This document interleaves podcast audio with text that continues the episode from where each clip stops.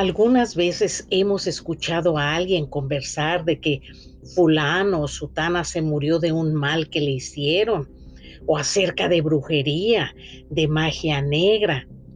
Pues algo así le sucedió a mi primo Temo con unas brujas frustradas.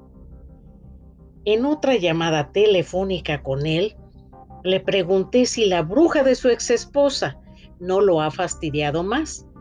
Me dijo que no, pero me comentó que esa mujer de verdad era una bruja, junto con sus tres hermanas y su mamá. ¿En serio?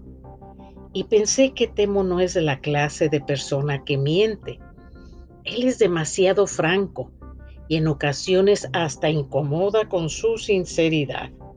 Así que le pedí me platicara las malas mañas de su ex.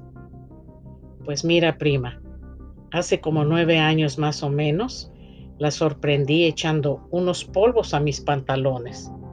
Le pregunté la razón y ella muy tranquila me dijo que eran polvos aromatizantes para la buena suerte. No le di importancia. Ese día me paré al lado de mi motocicleta, saqué mi casco protector e inesperadamente se cayó la moto encima de mi pierna derecha. No supe ni cómo sucedió. En otra ocasión, comimos tamales y una de sus hermanas estaba en la cocina con ella y le dijo, Ponle el ingrediente especial para el jefe de la familia. Tampoco presté atención y casi me muero de un terrible dolor de estómago. Y un sinnúmero de cosas similares.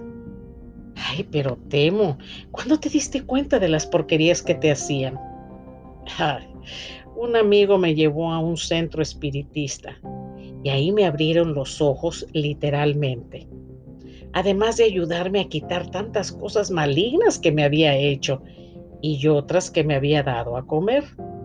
Afortunadamente, me divorcié aunque ella trató una última vez de someterme con sus brujerías, ayudada por sus hermanas y madre. Obviamente yo estaba intrigadísima de saber lo que aconteció y le dije a Temo que continuara su relato. Bueno, en aquel entonces, cuando ya estaba finalizado el divorcio con esa hechicera barata, busqué a Norma, mi actual esposa, y vivíamos juntos. Una noche soñé que estaba en mi cama durmiendo con mi flamante mujer, juntos, pero no me podía mover. Escuché unos cantos inteligibles ahí en los pies de la cama y vi a cuatro personas con máscaras. Repentinamente miré algo frotando sobre mí una cosa maligna que flotaba y me quería dañar. Pero pensé que si eso podía tocarme a mí en el sueño, yo también podría hacerlo. Me concentré hasta que pude mover mi brazo derecho. Fue cuando esa como sombra que flotaba tomó forma de mujer, mi ex mujer, quien estaba sentada encima de mí con todas mis fuerzas le di golpe sobre su muslo izquierdo. Le pegué tan fuerte que hasta lloró y se fue. Más bien se desvaneció. En el sueño me senté en la cama y vi cómo se les cayeron las máscaras a quienes estaban frente a mí, mi ex suegra y mis tres ex cuñadas, que al verse descubiertas se desvanecieron también desperté y cuando le estaba platicando la pesadilla a Norma, ella me dijo, espera, espera, yo también estaba soñando y vi a cuatro mujeres con máscaras a los pies de nuestro lecho. Se sonrieron porque hasta en eso ellos sí tienen una verdadera afinidad, pero de amor. En ese entonces, uno de los hijos de Temo vivía con él.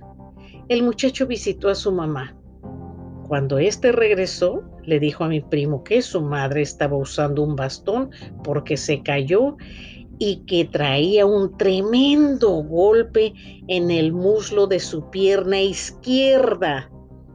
Le pregunté a mi querido primo si él tenía seguro de vida por medio de su trabajo y me contestó afirmativamente.